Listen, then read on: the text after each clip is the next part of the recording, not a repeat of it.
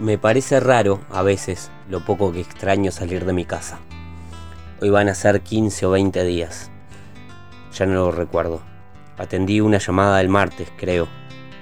O quizá fue el jueves de la semana pasada, o la otra. No recuerdo bien, pudo haber sido el mes pasado, pero era del banco y corté enseguida.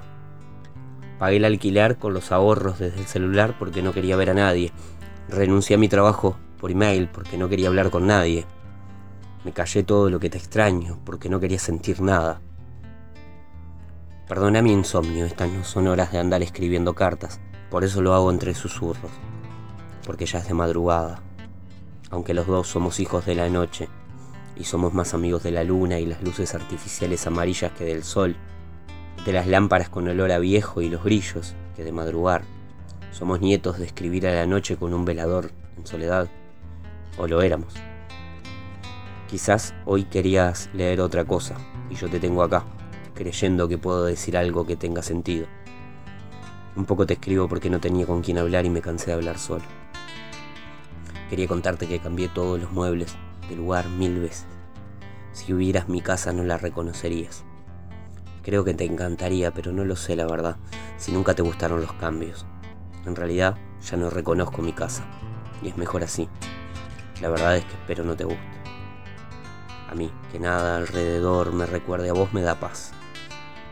Siento que se van los recuerdos un poco, si cuando miro al rincón ya no es el mismo donde nos amamos aquella vez, y eso hoy es lo mejor. Espero que leas esta carta algún día, alguna noche.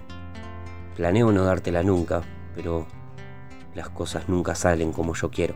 Lo más seguro es que en mi afán de ocultarte lo que siento termine por publicarla en todo internet. Te escribo sin saber qué decirte, como siempre, aunque sé que te molesta. Por eso borré tu número y ya no te mando más mensajes. Ayer o la semana pasada lo quise hacer por última vez para decirte que soñé con vos. Soñé que veía una pintura tuya en la feria, aunque hace años no pintás. Yo la reconocía al instante y quedaba maravillado por la casualidad. En mi sueño pagaba una fortuna por el cuadro y lo traía a casa. Lo colgaba en mi cuarto y lo veía sentado en el sofá. No te escribí para cantártelo hasta hoy, y al levantarme esa mañana, cambié el sofá de lugar.